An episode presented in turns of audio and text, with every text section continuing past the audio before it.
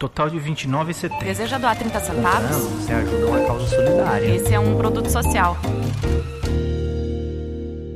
Olá, sejam muito bem-vindas e muito bem-vindos ao podcast Varejo com Causa, uma iniciativa do Grupo MOL que traz entrevistas com executivos e personalidades do varejo, vozes da sustentabilidade no Brasil. Nosso objetivo aqui é conversar sobre como os varejos e as marcas em geral podem influenciar a cultura de doação e impactar positivamente a sociedade. Eu sou Rodrigo Piponzi, cofundador do Grupo MOL. E estou hoje aqui com meu amigo Gustavo Groman, que vai conduzir o episódio comigo. E aí, Gu, tudo bom? Beleza, Rodrigo, tudo bom? Muito bom estar aqui de volta. Você que está nos ouvindo, se não me conhece dos episódios anteriores, eu sou Gustavo Groman, coordenador editorial da Mercado e Consumo. E hoje, Rodrigo, vou te falar que eu estou num misto de alegria e tristeza. Conta por quê? Bom, alegria porque a gente vai ter uma conversa incrível com dois convidados que você vai anunciar daqui a pouquinho, né? Mas tristeza porque é o último episódio da temporada do Varejo com Causa. Olha só, eu, eu, confesso que eu não tinha pensado nisso. Hoje é o último episódio da nossa primeira temporada, é verdade. Mas acho que a boa notícia é que a gente, acho que depois dessas oito conversas incríveis, né, Gu? Acho que a gente tem, tem bons motivos para uma nova temporada, né? Vai ter mais, né?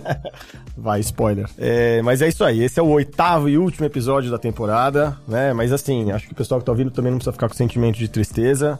Tem muito conteúdo legal para vir ainda né, na plataforma, pesquisa, muita coisa aí pela frente. E como eu falei, quem sabe uma nova temporada pela frente. Vale dizer sempre, né? Para quem quiser acompanhar, é só entrar lá no varejocomcausa.com.br, né? Tem lá, enfim, um grande portal de notícias com matérias, entrevistas, referências sobre o tema. Como eu mencionei, muito em breve a segunda edição da nossa pesquisa Varejo com Causa, que já está ali saindo do forno. E, enfim, muito conteúdo bacana, muita informação para quem quer realmente se aventurar nesse universo da filantropia dentro do varejo.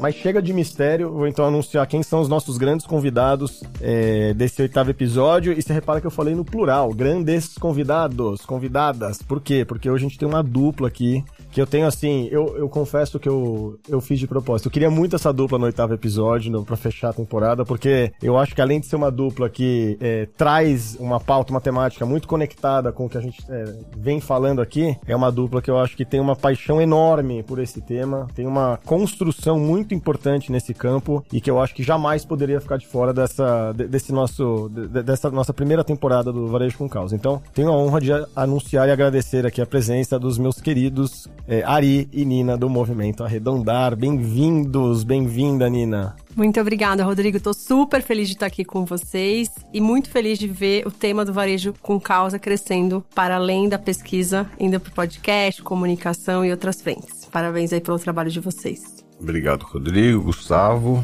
Também muito feliz de estar aqui, poder falar um pouco sobre o arredondar e sobre o varejo, enfim. E se você que está nos ouvindo não conhece o movimento Arredondar, assim pelo nome, é, eu arrisco dizer que você conhece e não sabe, né? Quer ver? Alguma vez você já ouviu a frase parecida com Gostaria de arredondar seu troco e doar para uma organização social? Eu aposto que sim. Bem provável que seja o movimento arredondar por trás dessa estratégia que você foi abordado. O movimento conecta marcas do varejo a causas e ONGs com uma solução que permite micro doações feitas pelo consumidor na hora de pagar a compra no checkout. Mas olha, Nini Ari, fiz essa breve apresentação aqui, mas ninguém melhor para contar sobre o movimento Arredondar do que vocês dois. Bora lá? Vamos lá.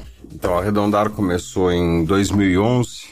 Eu ganhei um livro de uma super empreendedora social, que é a Teresa Bracher, um livro escrito pela Marita Koch-Wesser, é uma alemã que trabalha no banco, que trabalhou no Banco Mundial durante 20 anos para o terceiro setor. E ela escreveu um livro de como arrecadar dinheiro para a filantropia de, outras maneiras, fora aquelas maneiras que a gente já conhecia, né, que eram os bingos, as rifas, os jantares, enfim. E depois de ler o livro, fiz um contato com ela e fui para a Alemanha ver as experiências que uniam tecnologia, juventude e microdoações. E chegando lá, o que eu vi foi o arredondamento dos centavos dos meios de pagamento no varejo. E aí, quando surgiu a palavra varejo, me entusiasmei muito mais, que eu adoro o varejo e acho que o varejo tem toda a possibilidade de fazer muito pela área social. Tinha um desafio, que era voltar, já voltando ao Brasil, já fiquei pensando como é que como é que seria isso, né? Com toda a cultura que o Brasil não a cultura, mas não é, não tinha cultura de doação, como é que ia, como é que ia ser isso no varejo, né? Já fiquei pensando que se o varejista tivesse que investir muito, ele não iria fazer. Se a fila do caixa parasse, ele não iria fazer. Se tivesse algum, algum probleminha, ele não iria fazer. Então, durante os, chegando no Brasil, logo tive o prazer de ser de contratar a Nina para fazer essa empreitada junto. E aí nós começamos. Uma coisa a gente sabia: tinha que ser uma coisa totalmente mastigada. E eu, como já tinha sido empresário, eu queria fazer uma coisa que, o, que o varejista não pudesse nos dizer não. Ele, ele poderia falar que ele não quer fazer a doação, mas não teria nenhum motivo da área operacional para que ele falasse não para gente. Então foram quatro, cinco anos que nós montamos o um manual. Tinha que ser uma coisa muito, muito segura para o varejista, né? Então na parte tributária e jurídica nós tivemos o auxílio do Barbosa Bucilica Aragão, do Matos Filho, os dois maiores escritórios na época da área de varejo, para que a gente desenhasse uma operação que não incidisse os impostos em cima da moedinha, porque se caísse ICM, IPI, não ia sobrar moedinha. Então, nós fizemos esse desenho, foi apreciado pela Secretaria da Fazenda, e aí nós tivemos a, o primeiro documento que, que daria para fazer, que a gente que a nossa operação é uma operação muito limpa, totalmente dentro da lei, e a gente queria passar essa segurança pro, para o varejista. Aí como é que nós íamos fazer a parte de contabilidade? Nós chamamos a Price e a Price redigiu um documento de como o varejista deveria lançar o, o arredondamento. Eu digo isso porque a gente voltando, o varejista, ele, ele não poderia dizer não mesmo, porque todas as áreas estavam contempladas nisso. A parte de TI, nós buscamos a Software House, no começo a Lynx, depois TOTUS e todas as outras que entraram, para facilitar com que a Software House fizesse esse split e todos os clientes dela já teriam isso na plataforma, seria muito mais fácil. A parte de treinamento de varejo, enfim, tudo muito certinho e lógico, o trabalho que nós fizemos antes de seleção das organizações, de acompanhamento, dos critérios, enfim. Depois de 4, 5 anos, nós fomos para o campo, pegando varejistas pequenos ainda, porque os grandes não queriam fazer,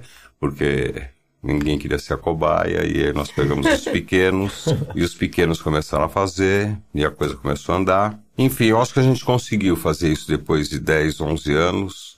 Hoje já foram mais de 60 milhões de atos de doação, quer dizer, 20% da população do Brasil já arredondou. Nós já distribuímos 13 milhões de reais. Nós temos hoje por volta de 2 mil lojas, um pouco mais de 2.300 arredondamentos por dia. Então, é isso. Acho que nós começamos dessa maneira e hoje o arredondar está aí. O varejista realmente tem tudo muito fácil na mão para ele poder atrelar a marca dele. Ori, deixa eu perguntar um negócio, porque, enfim, eu conheço bem a história, então você vai falando, várias questões elas vão aparecendo na minha cabeça e é muito legal a gente, enfim, esclarecer e escancarar essas questões para mostrar o tamanho do desafio que foi e continua sendo, né? Você incorporar estratégias de doação no varejo. Porque de um lado é isso, assim, é, é, é algo pra gente, é muito óbvio.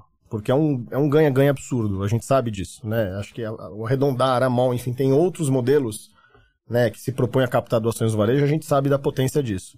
Por outro lado, bate sempre aquela, aquela sensação de falar, cara, não é possível, todo o varejo do Brasil devia arredondar. Né?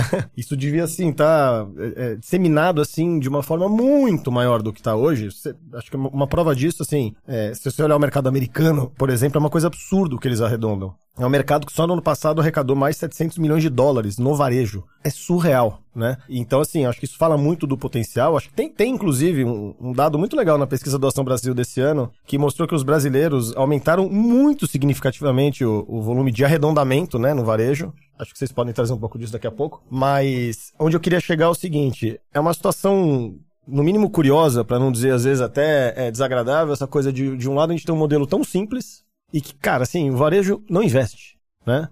E que ao mesmo tempo, muitas vezes, a gente tem muita dificuldade de, de escalar. Então eu queria que você falasse um pouco como foi, vocês falassem, como foi entrar num grande varejo pela primeira vez? Né? Assim, qual foi o qual foi o elemento que permitiu que vocês entrassem num grande varejo? Como foi essa jornada e que dificuldades vocês enfrentam até hoje? Claro que eu. eu pa- gente, pra quem não sabe, eu não, não falei, eu sou conselheiro do Arredondar também. Então, assim, essas discussões, né, a gente acaba levando pra um lugar estratégico muito valioso, importante. Então, mas eu queria que vocês expusessem um pouco disso, porque eu acho que é importante as pessoas entenderem o tamanho da dificuldade que é você conseguir trabalhar com um grande, uma grande rede, né? Até pra mencionar algumas. A- O Arredondar hoje trabalha, por exemplo, com Pão de Açúcar, com Pets, com Burger King, são redes enormes. Qual que é a dificuldade disso? Como foi essa jornada? E o que, que vocês entendem que ainda falta pra realmente destravar as grandes em torno do arredondamento? Lembrando que, quando a gente fala de simplificar o processo, uma coisa que você não mencionou, o arredondamento muitas vezes resolve o problema do troco, que custa dinheiro. Gente, pra quem não sabe no varejo, comprar as moedinhas custa dinheiro. Às vezes o valor da moeda é mais caro do que a própria moeda, né? Então tem essa questão também de resolver um problema operacional do varejo, que além de tudo é, uma, é mais uma entrega na proposta de valor do modelo do arredondar, né? Exatamente. A primeira frase é que o brasileiro quer doar, ele não sabe como e ele tem medo. Por tudo que já se, né, já foi divulgado sobre ONGs, sempre se pega pelo lado ruim das ONGs, nunca se pega Primeiro pelo lado ruim. pra trás, né, Ari? Essa é, a verdade, né? É porque você tinha novelas que falavam mal das ONGs, tudo era contra as ONGs, né? Quando se fala de ONG, e a gente sabe que o brasileiro quer doar e você tem que facilitar. Então, o grande objetivo nosso, lógico, eu vou te falar sobre o varejo, mas era que no dia a dia as pessoas que vão que compram, que vão na padaria, que vão na farmácia, tivessem o que o varejista emprestasse esse canal, abrisse esse canal para para o seu consumidor, né? Ele deixa o consumidor pode comprar saquinho plástico, pode recarregar o celular, pode fazer o seguro, pode fazer cashback, porque ele não pode doar, né? E a gente sabia que a gente tinha que fazer uma coisa muito fácil porque é um país que não tem essa cultura. Então é difícil alguém abrir o computador para pesquisar o que é a ONG, para dar o CPF e na boca do caixa era muito a gente vê uma operação muito muito fácil. É, nós, a primeira coisa que nós éramos atendidos pelos varejistas na sexta-feira, às 5 horas da tarde. É, e aí vale, Quando eram, né? Gustavo, quando era? Quando não a, gente, a gente chamava de sexta-feiras de luz. sexta-feira de luz. Quando a gente tinha uma reunião boa com o varejista na sexta-tarde. Então, logicamente, eu e eu tenho que falar uma coisa que existe aí uma divisão de antes da pandemia e depois da pandemia. Eu acho que depois da pandemia e com o IST a coisa mudou um pouco. Mas antes nós éramos recebidos na sexta-feira, às 5 horas da tarde, pela área de sustentabilidade, que coitada, ficava no último andar, era uma mesinha sem verba nenhuma, né? E que tava lá porque tava lá, enfim. E aí tinha o desafio de você chegar, olha, nós vamos mexer na sua, nós vamos entrar na sua TI, nós vamos, eh, isso tem que ir para contabilidade, o varejista já tá aqui o manual, tudo explicadinho, cada área, não tem erro nenhum, né? Porque nós sabíamos, se você entrasse eh, através da área de sustentabilidade, tinha dificuldade da própria área de conseguir espaço na organização. Eh, se você entrava por cima, tinha aquela coisa que não era prioridade para ninguém, né? Tem outras coisas muito mais importantes do que você doar para alguém ou abrir o canal para área social. Então, é por isso que eu te falei do manual. A gente tinha que ter uma coisa muito mastigadinha para tentar vencer todas as barreiras que realmente nós encontramos, né? Fora as barreiras operacionais que foram acontecendo, a gente foi aprendendo, foi o Mário Bros, né? Não preciso falar o que aconteceu. Só uma coisa engraçada que você falou, Ari, que eu lembrei. Só pra vocês terem uma ideia, um grande varejista, o primeiro grande varejista, foram 11 meses de negociação, 3 meses de implementação do projeto que foi junto com TI, com seleção de ONG, foi, foi relativamente rápido para um grande varejista. Agora, os 11 meses de negociação foram 82 reuniões, eu contei. Oi? Eu passei por sabatina com cinco advogados. O Ari e eu respondendo tudo que vocês imaginarem de tributário. Isso porque, né, nem a Ari nem eu somos advogados, só lembrando. que A gente, foi sendo catequizado pela turma. Acho que hoje eu já sou. A gente já é é meio falar. advogado.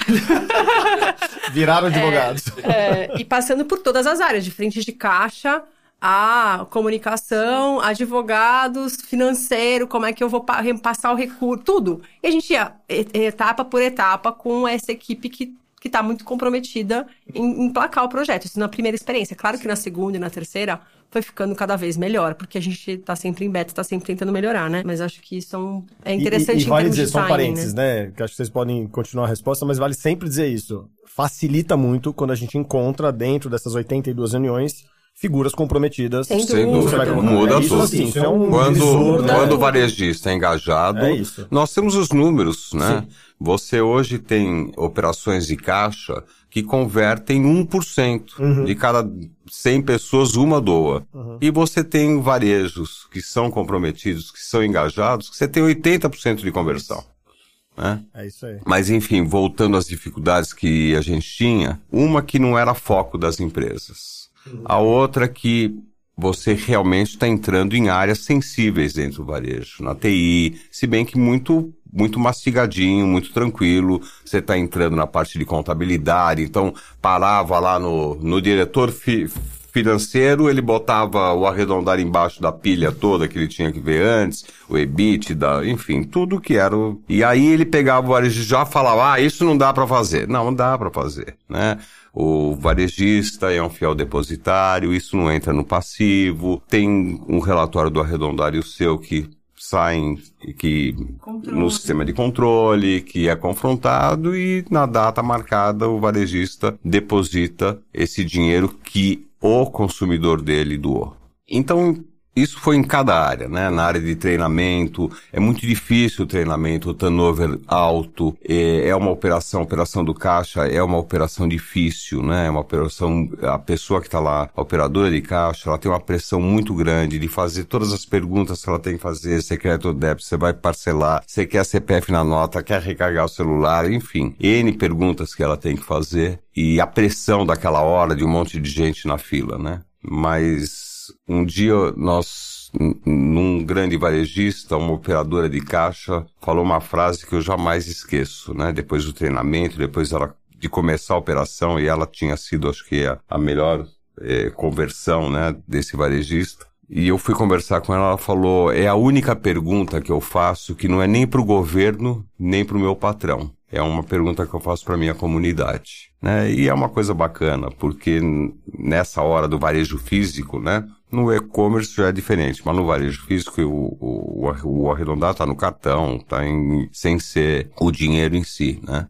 Então você tinha essa dificuldade, né? De fazer o treinamento, do, do, do operador perguntar, que é o que faz a conversão. Você tem, enfim, é, o custo do treinamento, né? O, o- todo o processo de treinamento já é custoso. Na hora que você tem trocas constantes, como é que você cria essa cultura, né? De as pessoas. E aí, acho que entra muito isso que você falou. Na hora que a, a figura fala, é a primeira vez que eu faço uma pergunta que não é nem pro governo, nem pro meu patrão, aquilo vira uma, uma questão dela. É Exatamente. ela fazendo o papel dela. Exatamente. falar disso, e, ela, né? e ela é É isso, a transformadora. doação no varejo, quando você né, traz esse público interno pra dentro, eles se sentem promotores da mudança. Da Exato. Mas eu, Exatamente. eu, eu queria dar um depoimento sobre isso ra- rapidinho, porque a gente, em um dos episódios da, dessa temporada, a gente gravou aqui com o Marcelo do, do Pão de Açúcar, Então, né? aham.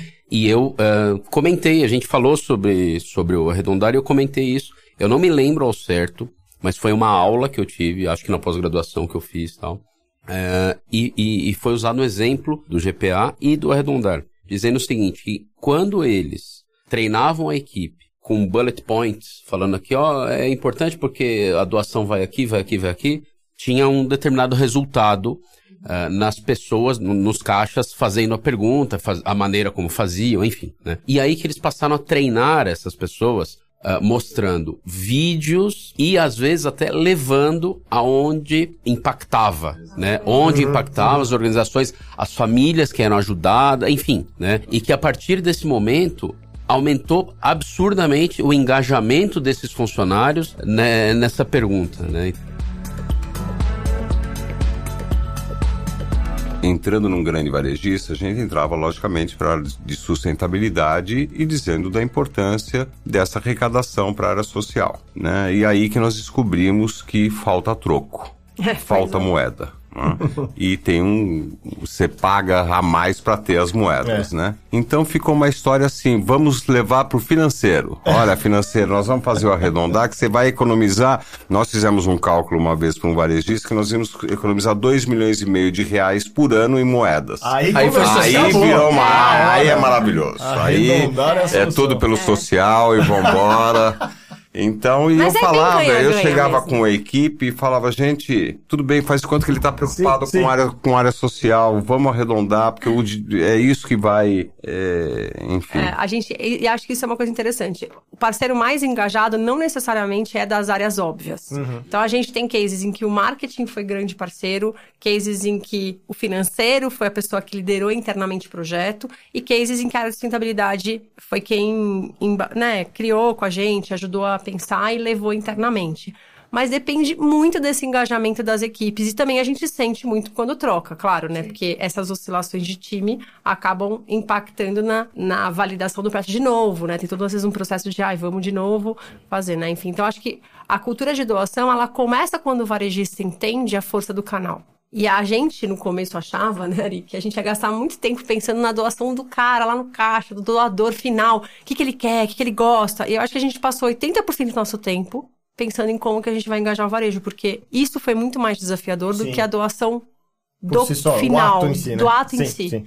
E, e você sabe, Nina, uma coisa que eu, que eu penso, até contar uma história rápida aqui, que é muito legal, que é sobre a Pets. Né? Uhum. A Pets é um baita exemplo que a gente tá falando aqui, pelo Super seguinte, engajamento. Super engajado. né? E a Pets, assim, a gente tem muita segurança em dizer aqui que certamente é uma das redes de varejo do Brasil mais engajadas com o tema da doação. Sem Mas, assim, dúvida. tranquilamente, né? Tá no, Sem dúvida. Tá, tá, tá no, no- no topo da pirâmide. E a Pets, pra quem não sabe, né, é- ela tem tanto o modelo do arredondamento, né, de vocês, quanto o modelo da mão, da venda dos produtos. E pra quem não sabe também, essas histórias começaram separadas. Totalmente Né? A separados. gente chegou lá em 2017 com a ideia de, de, de produzir esse modelo que a gente já produzia em outros varejos, apresentamos, e aí a gente foi, especialmente pela área de operações, né, através do, do Rodrigo Cruz, eles gostaram muito e falaram, vamos fazer. E a gente começou a fazer, e nossa, começamos a vender muito livro, começou a dar muito certo, resultados assim, muito expressivos. Paralelamente a isso, o Arredondar chegou por uma outra área, certo? É. Se não me engano, Foi foi. pro Diogo. Foi pelo Diogo, que é a área que, é, que área que é financeira, não? É, estratégica financeira. Estratégica financeira, né? E muito, acho, pautada, obviamente, por uma empresa que já tinha, né, uma, uma, uma história com a cultura de doação, mas também pautada por uma outra agenda, e foi lá e colocou arredondamento. E eu lembro muito, né, quando isso aconteceu, Do nosso de algumas medo, né, pessoas Rodrigo? falarem assim, meu Deus, um vai canibalizar o outro. Nossa, agora o arredondar chegou no, na Pets, vai diminuir a venda dos livros da mão, né?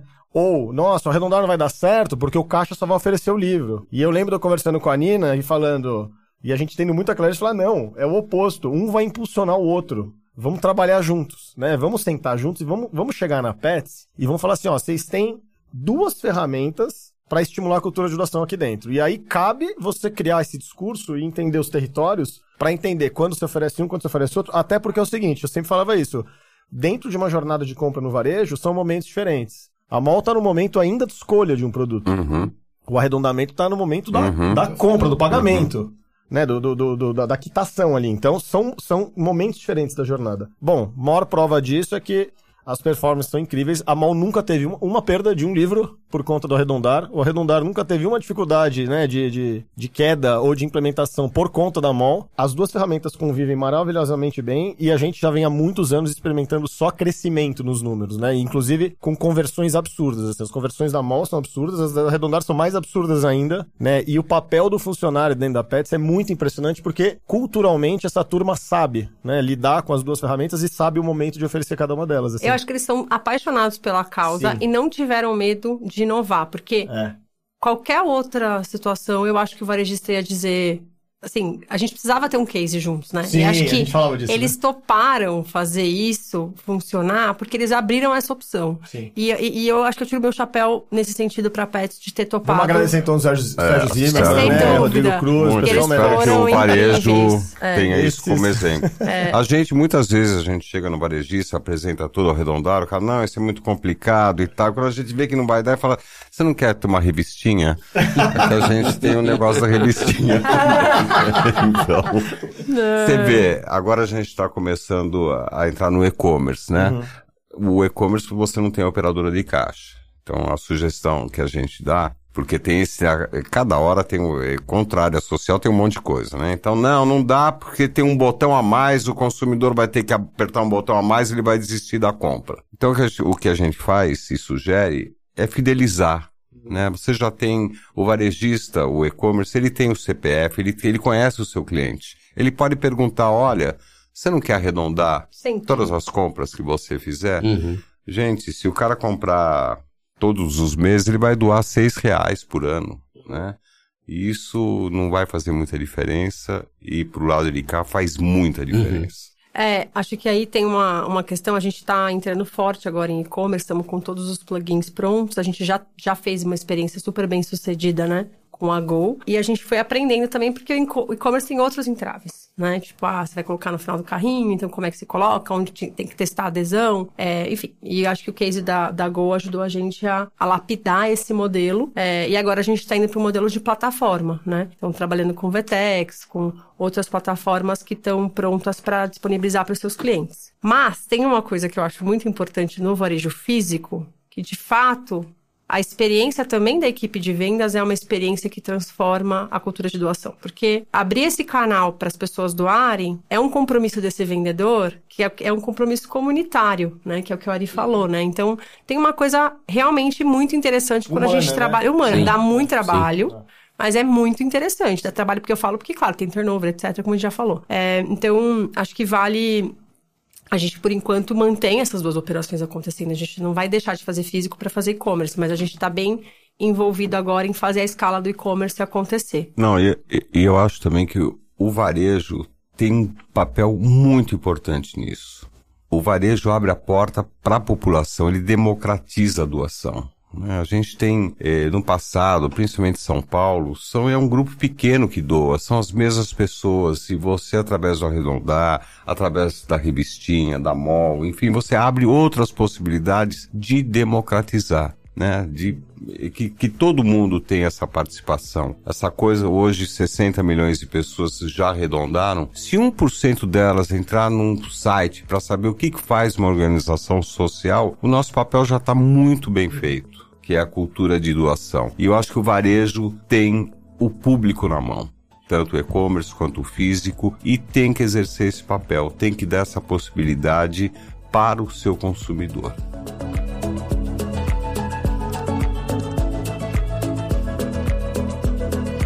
Puxando até um pouco essa questão do crescimento que você falou, Rodrigo, a gente sentiu muito esse crescimento pós-pandemia, né? As pessoas estão mais engajadas, as pessoas acordaram, a minha sensação foi um pouco essa, assim, que as organizações estavam muito longe das pessoas e acho que a- elas tiveram um papel tão central também na pandemia, com desde distribuição de alimento, resolução de questão de saúde, que esse setor social se aproximou fortemente dos doadores e da população. Na pesquisa Doação Brasil de 2022, foi a primeira vez né, que a gente saiu de menos de 1% de pessoas dizendo que arredondaram para 11%. né? Caramba.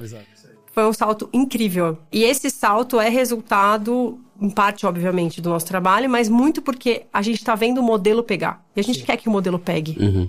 Quando eu falo isso, eu falo isso porque às vezes não é o arredondar que está operando. E Isso que eu ia falar, né? Vale dizer que tem redes que operam, sei lá, Sozinhas, plataformas outra- proprietárias, né? Eu- Gente, eu acho- tenho, eu tenho que ser sincero aí, porque eu era do segundo setor e vim pro terceiro setor. e quando eu voltei da, da Alemanha, eu voltei com a ideia de falar, gente, eu. Nós temos que patentear esse negócio do arredondar. Isso é maravilhoso. Eu vou patentear, pedir exclusividade. E as pessoas do terceiro setor que, que me cercavam falavam, Ari, você tá louco. Quanto mais gente arredondar, melhor. Você tem que abrir para todo mundo. E aí eu comecei a abrir minha cabeça e perceber isso. E, e eu acho que também é uma coisa que nós temos. Acho que tem, tem outros a arredondar, né? Que aprenderam E tem com, com a varejistas gente. que a gente ensinou, que a gente Não, ajudou a tem fazer alguns bem. que a gente né? faz a consultoria. A gente faz a consultoria inclusive, que é um pra, braço pra nosso poder fazer, né? que é dar essa consultoria, né? É, E acho que tem uma coisa que a gente não falou muito, que acho que, olhando um pouco para o universo de causas, a gente já apoiou mais de 70 organizações. É, mas o Arredondar faz isso de um certo jeito. A maior parte das organizações são pequenas e médias, a maior parte das organizações alinhadas aos objetivos de desenvolvimento sustentável. A gente tem uma. Um jeito de trabalhar com as organizações que é doando um recurso que é bem difícil para elas de conseguir, que é o recurso institucional. A gente acompanha, monitora, seleciona super bem, mas garante que esse recurso esteja pulverizado, converse com as marcas que estão abrindo seu canal, mas de fato transforme na ponta né, a vida das pessoas. Então a gente tem um, um olhar para a frente de impacto que muitas vezes o varejista não tem nem equipe para fazer.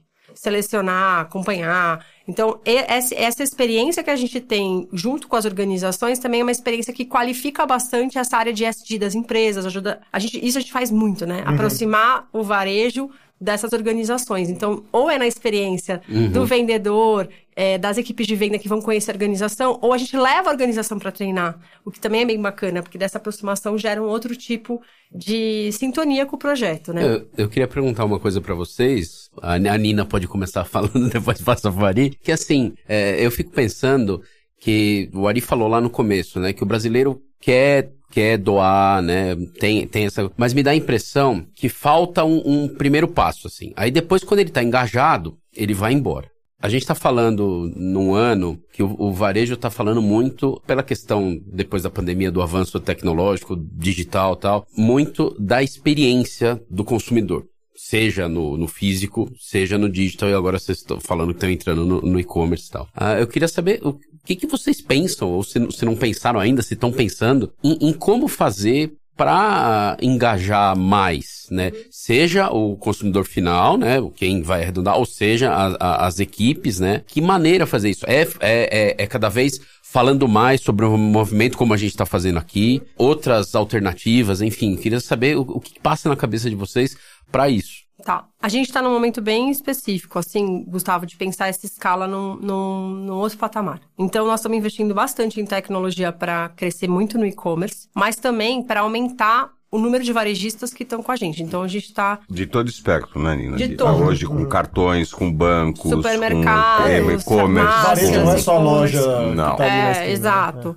É, e o que a gente percebe é que, assim, a pandemia, ela acelerou é, e ela colocou outros desafios, né? Então, também nós estamos vivendo um pós-pandemia que tem, né? Nós estamos com uma fome no patamar que estamos, então estamos com desafios novos e a gente também está olhando um pouco para o universo de causas sob esse espectro também do pós-pandemia. O que a gente percebe é que, assim, precisamos sim alavancar a comunicação do arredondar, mas não só isso, a gente precisa que os varejistas estejam mais junto. Esse universo do ESG, de fato, aproximou, é, mas ainda não é suficiente. A gente ainda não está sentindo a atração que a gente gostaria, tá?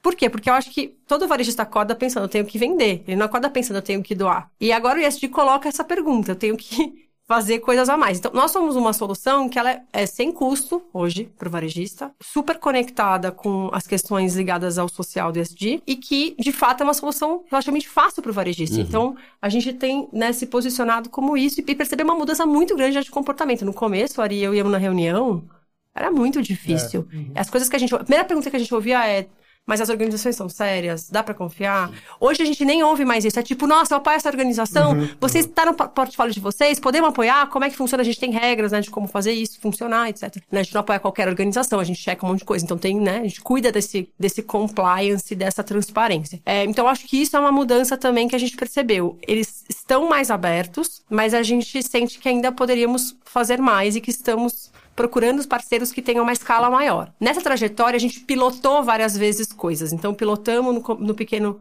varejista, depois fomos pro médio. Começamos com o varejo de roupa, que não é um varejo que tinha volume grande de ticket, mas que era um varejo que topava fazer com a gente. Então, assim, foi E o muito pior, importante. com as roupas R$ 99,99. É, né? aí sobrava só. um centavo. é, sobrava um pouquinho, um pouquinho. Então, se você for olhar nessa ótica, eu acho que isso é uma coisa. A outra coisa que eu acredito muito e que é mais difícil é o consumidor falar. Ah, eu queria muito que essa loja arredondasse. Eu queria muito que essa loja arredondasse. Isso de vir de baixo pra cima é uma coisa que eu acredito e que a gente ainda sente que às vezes dúvida. acontece, mas que é não no, no volume que a gente gostaria. O arredondar pra mim ele é uma porta de entrada do consumidor para um universo de doações. Então o que a gente percebe é que depois que a gente tem um doador que se engajou, tem muitas histórias, doador que virou voluntário da organização, doador que falou, nossa, primeira vez na minha vida que eu dou, porque eu tô doando 20 centavos, isso cabe no meu bolso. Então, é Aquele doador que chega no o caixa esqueceu de perguntar e ele fala, escuta, eu quero eu quero arredondar. arredondar. Então a gente. É, é, o nosso desafio, em termos de tech, é que a gente não tem a informação final do doador. Essa informação é do varejista, tá?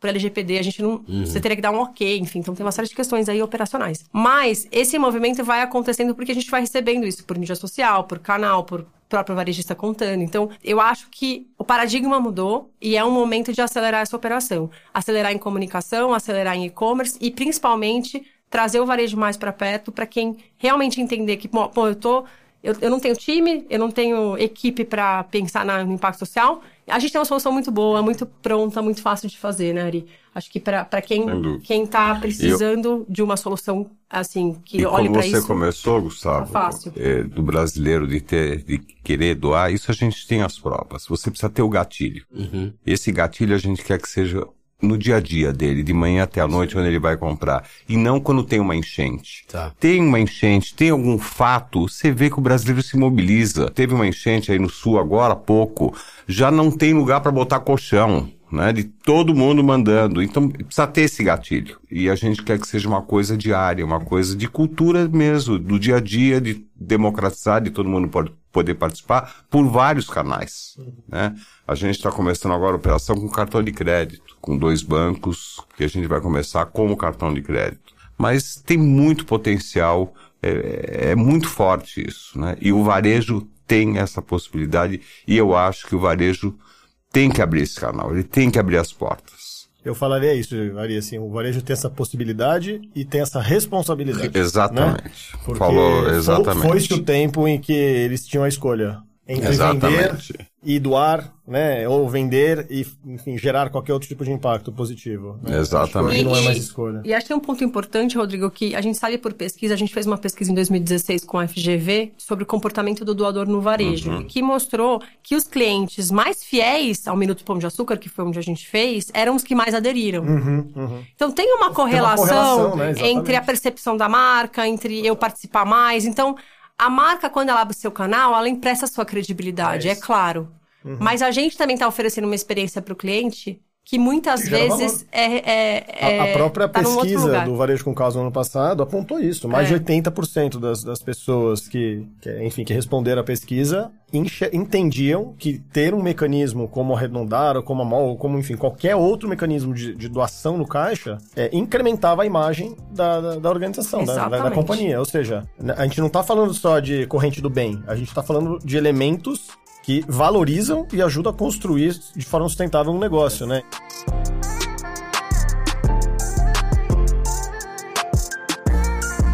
Então, a gente solucionou, estamos aí pronto, pegando a moedinha, o que sobra dos centavos, das compras. Aí, quando você tá. O mercado tá indo, você tá começando a entrar no varejo, aí chega um negócio que chama-se cashback.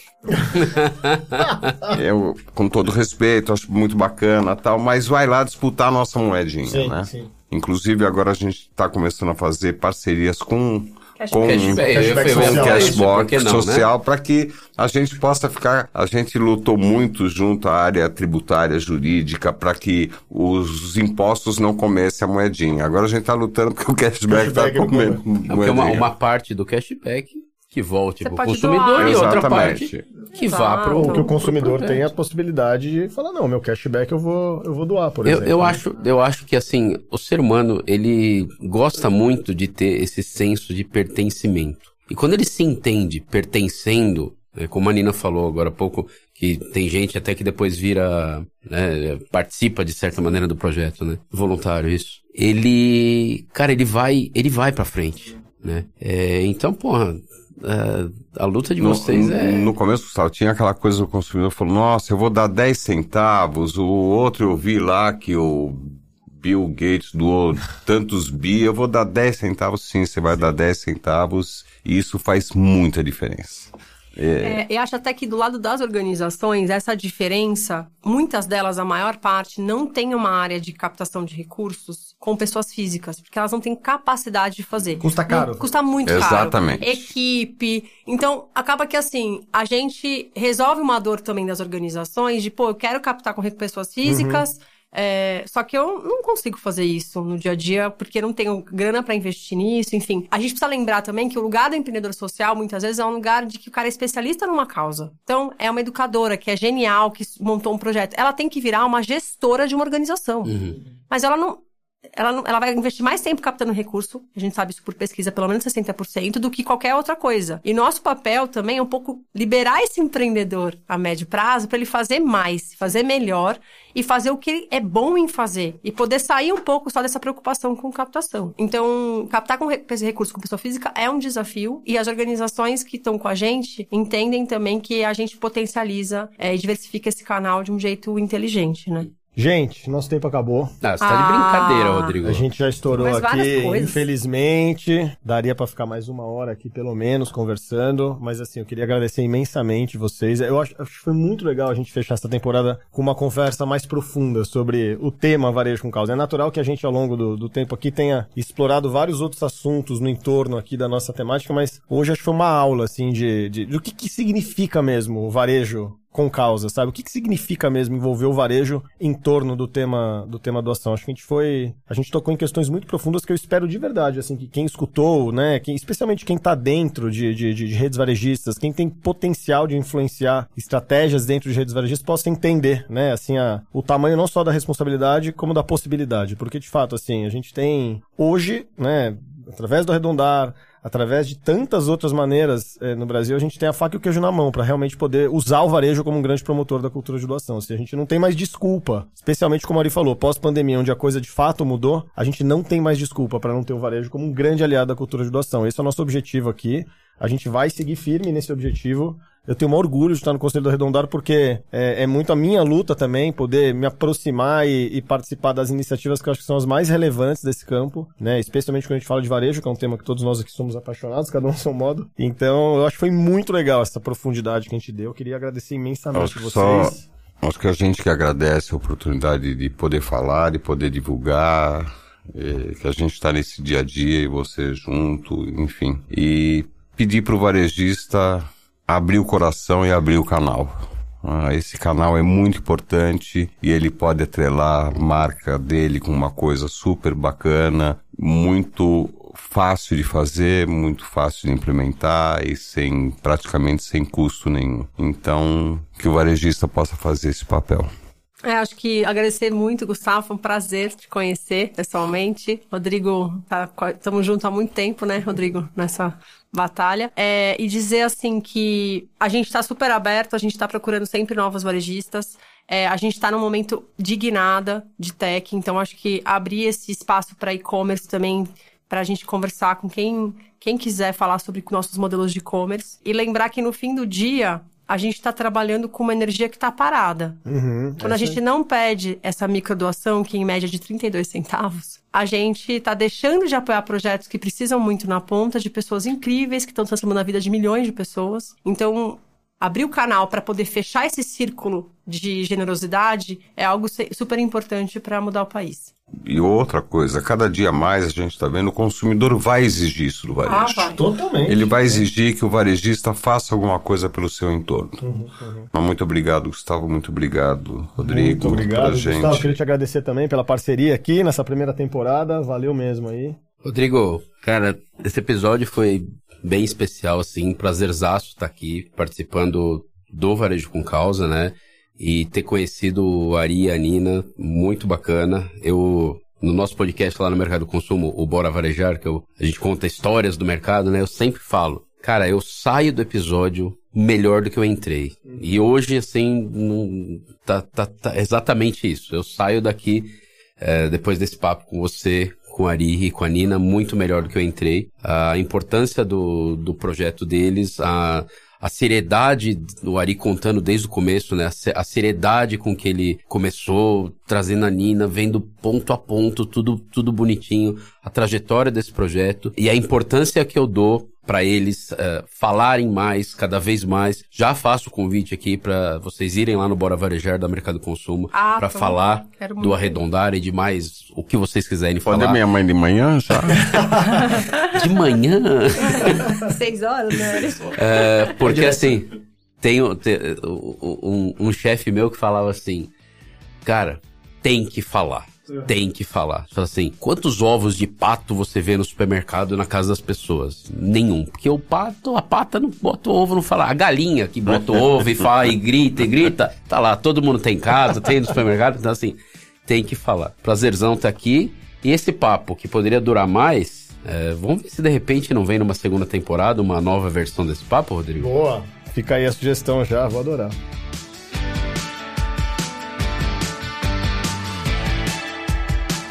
Mas é isso aí, gente. Chegamos então ao fim do nosso último episódio da temporada do podcast Varejo com Causa. Quero agradecer todo mundo que participou de alguma forma aqui, todo mundo que escutou, a audiência, todo mundo que ensinou né, e aprendeu aqui junto com a gente. Foram oito conversas muito ricas, a gente passou, né, um pouco de tudo, falamos sobre marketing impacto positivo, responsabilidade social, diversidade racial, enfim, a gente trouxe aí recortes muito legais, marcas muito, né, é, referências no setor, falamos, né, entre outros com Riachuelo, com GPA, com B3, Sistema B e hoje o Movimento Arredondar. Então, muito obrigado, vale dizer para todo mundo que todos os episódios estão disponíveis lá no, no Spotify, né, no nosso canal lá do Varejo com Causa, e que vale ficar ligado no nosso site, o varejocomcausa.com.br, onde muito em breve, como eu falei no começo, a gente vai soltar a pesquisa, a segunda edição da pesquisa Varejo com Causa, cheio aí de bons insights pra gente continuar a nossa luta. Então é isso aí, pessoal. Muitíssimo obrigado e se Deus quiser até a próxima temporada. Queria agradecer também, não vou perder a chance aqui, toda a equipe técnica que nesse momento está me olhando aqui, que foram, enfim, grandes parceiros também ao longo desse processo. Então é isso aí, muito obrigado e até a próxima. Valeu.